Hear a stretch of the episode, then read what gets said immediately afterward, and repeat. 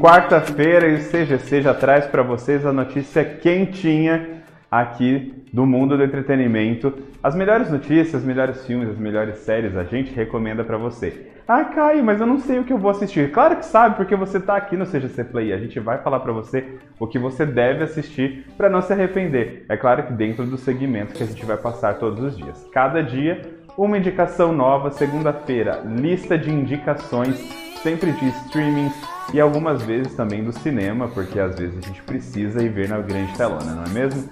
E olha só, já para começar, tem desconto para vocês no aplicativo do Xcar. Esse mês a gente ainda tem um desconto para vocês lá. É só entrar, baixa o aplicativo Xcar lá na, na sua Play Store, no seu, no seu iOS, enfim, na lojinha do seu celular, dependendo da marca. Você vai lá, já baixa o aplicativo. Melhor app, gente, sério, melhor app. Eu uso esse app já há bastante tempo aqui, já tô aqui há um ano em Guaixara e eu já usei várias vezes esse aplicativo porque, gente, preço bom, carro bom. Eu já tô cansado de falar isso aqui para vocês. Se você não tá usando esse aplicativo ainda, já deveria estar tá usando. Então começa logo a usar porque você não vai se arrepender e eu tenho certeza que você ainda vai economizar o seu dinheiro aí. Dá até para comprar uma pizza depois no dinheiro que você vai economizar. Tenho certeza absoluta comparando aí os aplicativos.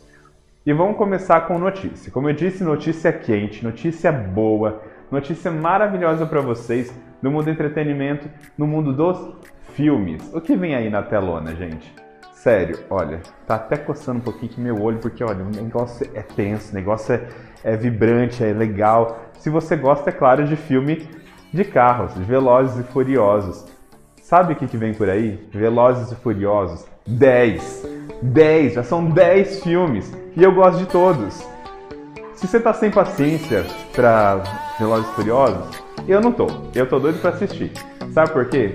Já teve Charlize Theron, que a gente ama, né? A gente que é viciado em filme sabe que Charlize faz tudo muito bem. E agora vem Brie Larson. Sabe quem é Brie Larson? Capitã Marvel. A Capitã Marvel está nos Velozes e Furiosos 10. Foi anunciado hoje pelo Vin Diesel que ela vai estar no novo filme da franquia. Eu tô super empolgado, né? Porque ele prometeu aí que ela vai ter uma participação muito boa.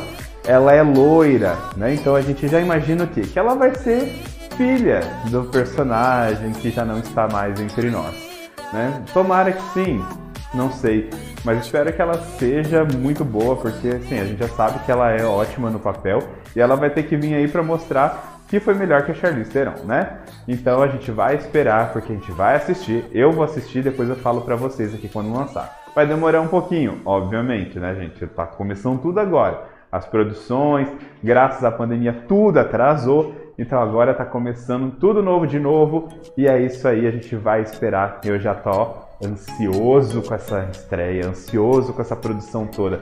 Amo Velozes Furiosos, amo filme de ação e Vin Diesel sabe o que está fazendo. Vin Diesel conhece né, a, a, toda essa franquia dele, né, não é mais de outras pessoas, é dele. Então ele faz com carinho, ele faz com amor, ele faz pra gente e a gente faz o Seja C Play pra vocês. É tudo uma cadeia e vai descendo, vai descendo até a gente chegar nessa nossa, nesse nosso momento, que é a nossa indicação de filmes e séries para vocês. Hoje eu vou indicar uma série para vocês uma série de super-heróis, na verdade de super-heroína que está onde? Netflix. Né? Não obviamente, porque aqui a gente também fala de outros streamings, mas a gente também vai falar hoje de Netflix, que é a série da Supergirl. A Supergirl, gente, é uma série que teve críticas, teve elogios. Ela veio num universo diferente, literalmente, né? Porque tudo dali da DC começou no mundo das séries com o Arrowverse. Né? Arrow, para quem não sabe, é o Arqueiro Verde, que ele já teve aí muitas temporadas, não lembro exatamente quais tempor quantas temporadas, mas ele já teve algumas temporadas e de repente eles resolveram lançar a Supergirl. A Supergirl ela veio num outro universo, mostrando que no universo da DC existia uma multidimensionalidade.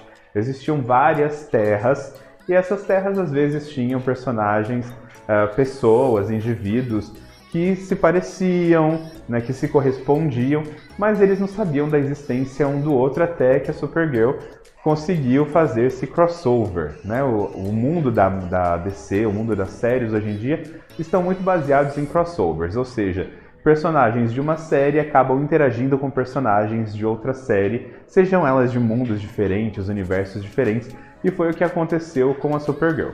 Aí tem muitos episódios que são especiais da DC, como por exemplo o Guerra, Guerra entre as Terras, uh, enfim, vários aí, até o momento em que todas as terras se juntam, que é o fim do Arrow. Né? Aí o Arrow acabou, a série toda foi cancelada, mas a Supergirl ainda começou e eles ainda vão trazer alguns outros, algumas outras séries né, desse universo da DC, mas a Supergirl deu aí tchau pra gente na sexta temporada que chegou mês passado na Netflix. A, a quinta temporada, na verdade, ela tinha sido interrompida mais cedo. Por quê? Por conta da pandemia, né? Ela foi cancelada, foi terminada mais cedo e deixou aí umas pontas soltas. A gente não sabia muito bem como essa série ia continuar. Ainda durante esse intervalo entre temporadas, a gente descobriu que a série não foi renovada para uma sétima temporada, que ela ia ser cancelada na sexta. Então a gente estava com muita expectativa de como seria essa série. Eu esperei chegar na Netflix, porque eu já gosto de maratonar, assistir tudo de uma vez. Eu não sou desse que fica acompanhando episódio por episódio, não, gente. Eu gosto de tudo junto.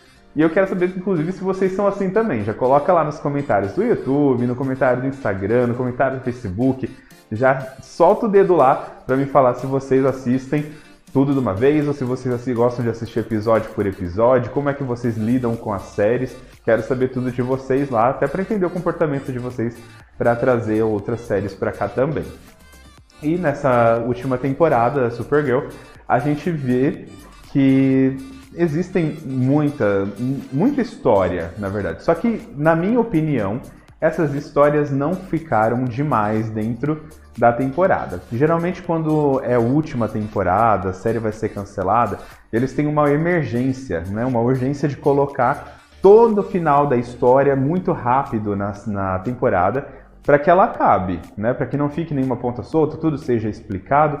E aí, às vezes, a gente fica. É tanta informação que a gente fica, nossa, faltou aquilo, faltou aquilo outro, não gostei disso, passou muito rápido, não deu importância em tal coisa. Já na Supergirl eu não senti isso. Eu, senti que foi tudo muito orgânico, deu tudo muito certo, tudo se encaixou certinho. Alguns personagens que já tinham saído da série voltaram, tá? Então, assim, é uma série, um, um final de temporada e um final de, de, de série toda, né? um cancelamento incrível. Eu achei que ficou muito legal. Os personagens tiveram algumas críticas, até por conta da caracterização né? Como por exemplo o Ajax, uh, esses personagens assim que precisam de uma indumentária, né, para caracterizar os marcianos e etc, né? Porque eles lidam com ETs também lá, extraterrestres, como é o personagem da Supergirl, que é a cara Danvers, né, que é prima do Superman. Se você não sabe, por favor, né, Superman é um ET, é um extraterrestre. Ele veio de outro planeta, veio de lá de, de Krypton para a Terra, né? Por isso que ele tem esses poderes por conta do Sol amarelo. Então, a cara também não seria diferente, né? Ela também é uma extraterrestre.